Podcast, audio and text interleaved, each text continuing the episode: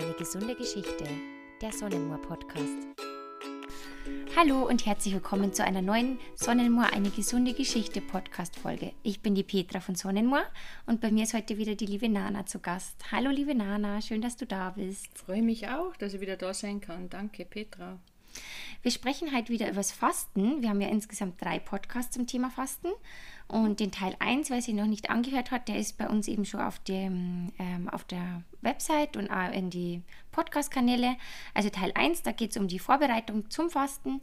Und heute sprechen wir über den Teil 2 und da geht es um den Tagesablauf beim Fasten. Mhm. Nana, ähm, du sagst ja, es gibt verschiedenste Arten von Fasten, oder?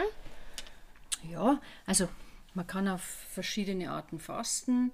Ich für mich ähm, leite die Leute gern an mit dem strengen Fasten. Das hat jetzt nichts mit streng zu tun. Streng heißt deshalb so, weil es eigentlich nichts zum Beißen gibt. Es gibt nur flüssige Nahrung, ähm, die wir löffeln. Das heißt, mh, hm, natürlich ganz viel Tee und Wasser. Da habe ich letztes Mal im ersten Podcast, kannst du dich erinnern, Petra, haben wir gesprochen über diese 40 Milliliter, weißt du mhm. das noch? Mal Kilogramm Körpergewicht, die man ja an Tee und Wasser trinken muss beim Fasten. Ja, genau, da haben weißt, wir drüber gesprochen. Ja, ja. ja. Hm, weißt schon noch, ja. Und ähm, das ist beim strengen Fasten natürlich sowieso Bedingung. Und dann hat der strenge Faster jeweils 250 Milliliter selbstgepressten Obst- und Gemüsesaft mhm. als Mittagsmahlzeit zum Löffeln. Da tun das viele sogar in so einen Suppenteller einschütten, ihren selbstgepressten Saft, dass einfach noch mehr ausschaut. Da muss ich mal so lachen. Und ein kleines Espresso-Löffel dazu, dann hat man mehr davon. Na, Quatsch. Du kannst es mit einem Teelöffel schon löffeln oder mit einem Suppenlöffel, wie du halt magst. Aber löffeln ist wichtig, weil dann wird es ganz langsam in den Körper hineingebracht quasi. Und abends gibt es für den strengen Faster nochmal 250 Milliliter eine klare, gut ausgekochte Gemüsesuppe.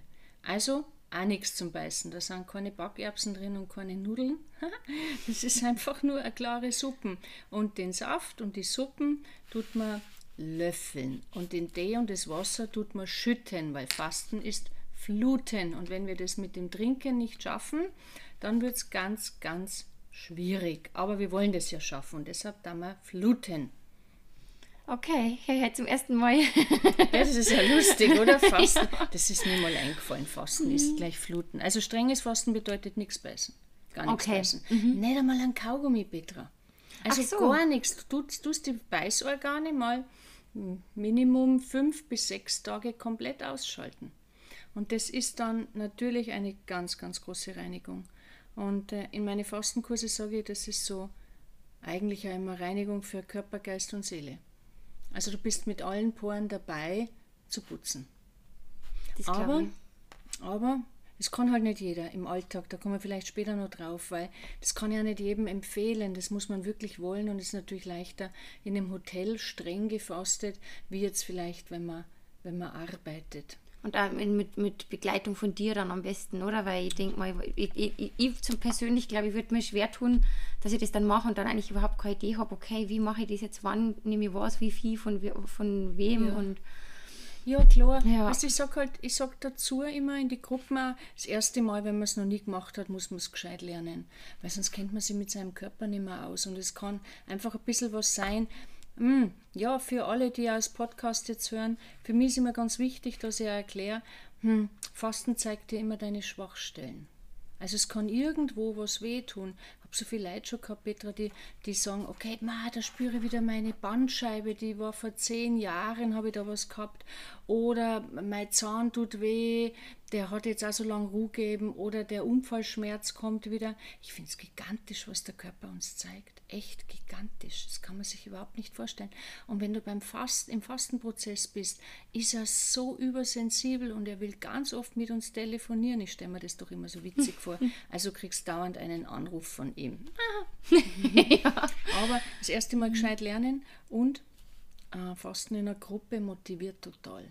Weil wenn alle das tun, das habe ich glaube ich letztes Mal auch schon gesagt, dann fühlt man sich einfach da besser aufgehoben und man wird total angeschubst auch von den anderen.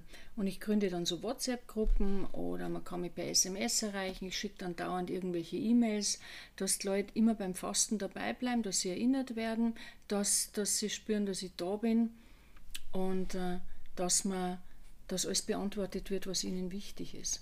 Ja, klar, weil da werden ja bestimmt manchmal Sachen aufkommen im Körper, wo man sich dann nicht so darüber bewusst ist, was kommt genau. jetzt da auf mich genau. zu eigentlich. Aber mhm. weißt du, was mir noch einfällt, wenn wir beim strengen Fasten sind, das haben wir letztes Mal auch gar nicht besprochen. Also ich faste generell nicht mit jungen Menschen unter dem 16. Lebensjahr, weil der Stoffwechsel einfach überhaupt noch nicht fertig ist mhm. mit der Ausbildung. Das ist schon wichtig, so habe ich es auch immer gelernt. Und ähm, nicht, ja, eigentlich über 65 solltest du auch nicht fasten, wenn du das erste Mal fastest. Obwohl ich so viele ältere Herrschaften schon gehabt habe. Ich denke an zwei ganz liebe, an ein Pärchen, die kommen immer zu mir zum Fasten, auch wieder nach Hallein, freue ich mich schon. Sie fühlen sich sicher angesprochen, wenn sie es hören, das Podcast. die sind weit über 60 und die fasten mit einer Leidenschaft, wirklich mit einer Leidenschaft. Und ich glaube, das ist ihr äh, Altersvorsorgeprogramm. Und die sind also lustig in der Gruppe und alle anderen denken sich, die 30 oder 20 Jahre jünger sind, ma, so wollen wir auch mal werden. Schau, dann hast du ja wieder schon einen Botschafter und eine Motivation und ein Vorbild. Ich finde das so toll. Ja, sicher. Ähm, auf jeden Fall eine Motivation. Schon. Immer da. Du, und das andere ist Basenfasten. Mhm. Kannst du da was vorstellen, Petra? Da kann ich zumindest ein bisschen was essen, oder? Oder was wie? glaubst du? Sag mal du, sag mal unsere Hörer, was glaubst du, was du essen kannst beim Basenfasten? Nachdem wir schon ein bisschen drüber gesprochen haben, gehen wir davon aus, dass sie alles essen können außer tierische Eiweiße. Aha. Und ich glaube, einen Kaffee zu die auch vermeiden. Ja, weißt du, das, das Wort, das äh, beim Basenfasten geht es ums Tierfasten. Mhm. Und eigentlich, weißt du, was Basenfasten für mich immer ist, dass Leid das bessere Essen da lernen. Weil du tust ähm, jetzt eine bestimmte Anzahl von Tagen, also ich sage wieder dazu Minimum so fünf, sechs Tage, ähm, tust du einfach Obst, Gemüse, Salat, Sprossen, Nüsse, ungeschwefelte Trockenfrüchte, wenn du magst, tust einfach essen. Und es gibt kein Käse, hm? keine Wurst, habe ich glaube ich letztes Mal gesagt, kein Fleisch, vor allem mal kein Brot, und auch äh, sowieso keine Genussmittel, das haben wir auch letztes Mal geklärt.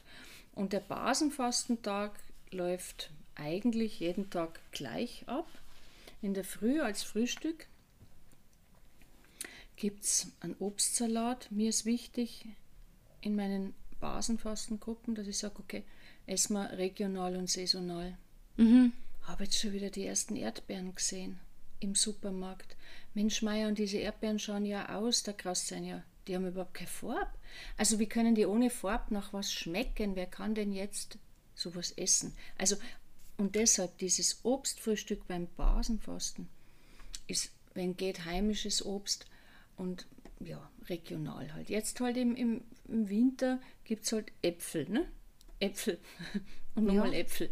Ja. Vielleicht Birne. Ich meine, ich sage immer zur Banane, die geht immer, weil es halt ein paar gute Stoffe hat, die uns auch Kraft geben. Und dann kannst du jetzt auf, aus Apfel und Banane und Birne einen Obstsalat machen. Du hast ein bisschen Erdmandelflocken, kennst du? Das mhm. ist ballaststoffreich. Kokosflocken kannst du vielleicht drüber tun. Ein bisschen Zitrone und äh, noch ein paar Nüsse. Wenn du magst, kannst du auch Rosinen dazugeben. Ah, muss ich was Lustiges erzählen. Ich habe eine Freundin, das ist die Sonja aus meiner Heimat, und die sagt zu den Rosinen immer tote Fliegen. und seit sie mir das gesagt hat, das mit den toten Fliegen, mag ich die nicht mehr so gern. Aber vielleicht esst ihr gerne tote Fliegen. Also eine Rosine wäre basisch und könnt sie in den Obstsalat dazugeben. Ja, wer es jetzt nur mag. wer es jetzt nur mag, genau. Du, und dann, dann gibt es äh, Mittagessen beim Basenfasten, aber, aber, Doppelpunkt, Dazwischen müssen mindestens vier Stunden Pause liegen zwischen Frühstück und Mittagessen. Das ist ganz eine wichtige Regel beim Fasten, dass Pausen eingehalten werden. Auch wenn es vielleicht nur Obstsalat war in der Früh. Der Körper muss dann wieder in Ruhe kommen, er muss den, das Frühstück verdaut haben, er ist fertig mit der Arbeit und er wartet auf was Neues. Aber er kann nicht mit der einen Arbeit noch beschäftigt sein, und die neue schon kriegen. Das geht beim Essen auch nicht. Äh, generell, wenn wir wenn wir nicht fasten, ist das eine wichtige Regel. Wir haben so die Pausen verloren und wir vergessen auch die Pausen, weil wir oft dauernd was äh, im Mund haben und kauen. Also gehen wir zum Mittagessen, ja. Hoch basisch, hundertprozentig basisch, ein bisschen eine Rohkost vorweg, weißt du, einen kleinen Salat. Mhm. Je nachdem, was es halt für Salat gibt. Über den Winter haben wir jetzt Zuckerhut gehabt und gegessen, den bittersten Salat. Jetzt schaust halt, was jetzt in der Fastenzeit gerade am Markt ist. Frag die Biobauern, ob schon irgendein Salat wächst und kommt. Und dann machst du einfach einen feinen Salat. Kleine Portion bitte, weil wir fasten ja. Wir können ja nicht essen. Fasten. das ist ganz was anderes. Und da reicht wenig. Und ähm, in den Salat kommt jetzt ein gutes Öl und eine Zitrone. Kein Essig. Weil beim Fasten gehört der Essig nicht dazu, der würde uns ganz stark wieder Säure liefern und wir wollen ja entsäuern. Ach so, das habe ich gar nicht gewusst, dass mhm. du da kein, kein Essig dabei musst du mal hast. versuchen, mhm. musst du mal versuchen, Petra. Also man kann super Salatmarinade auch mit Zitrone anstatt dem Essig machen. Mhm. Vielleicht merken die das daheim dann gar nicht. Und die sagen zu dir, ich will unbedingt Essig essen. Und dann sagst du, na, es gibt jetzt mal, wir fasten, es gibt kein Essig, aber vielleicht merkt es dein Mann gar nicht, wenn du die Zitronenölmarinade machst. Versucht es doch einfach mal. Mhm. Werde ich mal ausprobieren. Ah, mach das. Hinterher gibt es ein Gemüsegericht, wenn man noch mag oder kann, ein bisschen was Warmes. Und eine Beilage, die beim Pausenfasten halt immer geht, zum Gemüse, ist die Kartoffel. Mhm. Und Quinoa.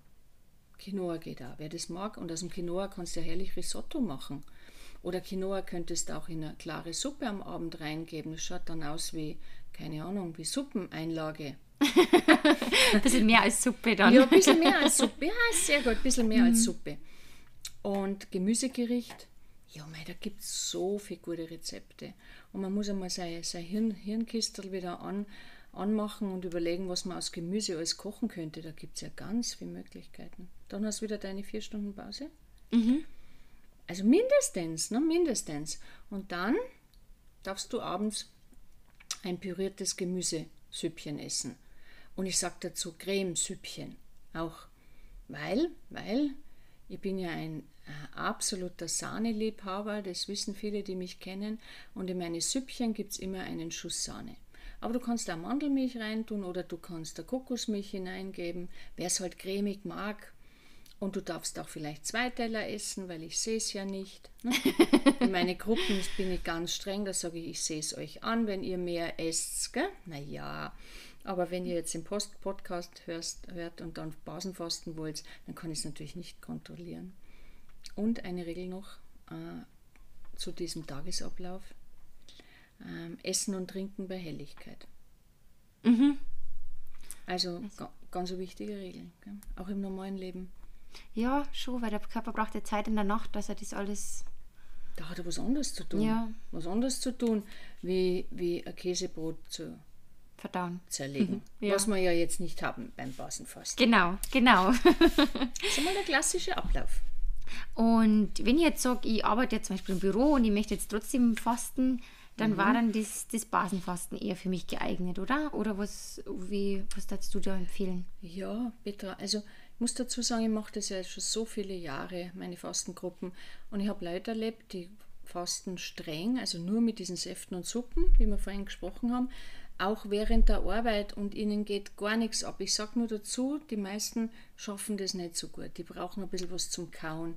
Weil wenn du dich in ein fasten Hotel legst, kannst du halt einfach schlafen gehen oder legst dich ins Schwimmbad oder in die Sauna, wenn du nicht gut drauf bist. Aber so im normalen Alltag daheim, wenn du fastest, kannst vielleicht noch schneller grantiger werden oder unkonzentrierter oder hm, du willst jetzt unbedingt irgendwas haben und da hättest beim Basenfasten ja die Möglichkeit, dass du eh deine drei Mahlzeiten hast. Und wenn man wirklich es nicht aushält, als Zwischenfutter gäbe es ein paar Trockenfrüchte, ungeschwefelte halt aus dem Bioladen oder ein paar Nüsse oder ja, vielleicht ein Stückchen Apfel, aber wirklich nur, wenn es sein muss. Oder wir haben gelernt Oliven, wenn es halt gute, gute erwischt, keine grünen, weil die, die sind nicht basisch. Also eine dunkle Olive wäre super, wenn du halt dazwischen was essen magst. Also in der Arbeit, glaube ich, geht das Basenfasten besser.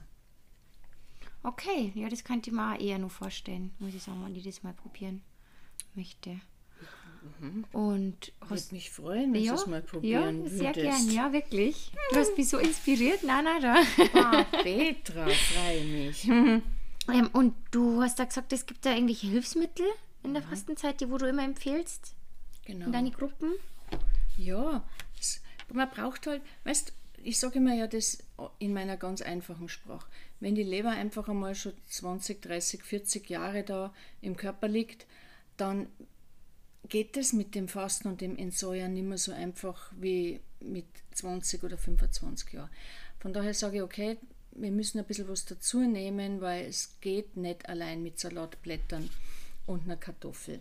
Und da habt ihr von der Firma Sonnenmoor echt ganz was Tolles. Und zwar für die Leber beim Fasten oder für eure Lebern, wie heißt denn das im Plural, ist ja wurscht, also für eure Leber im Fasten würde ich empfehlen, dass ihr zweimal am Tag äh, ein Stamperl oder ein Schluckerl von dem Lemison trinkt, wo ja super Pflanzen dabei sind, die alle für den Leberstoffwechsel einmalig sind.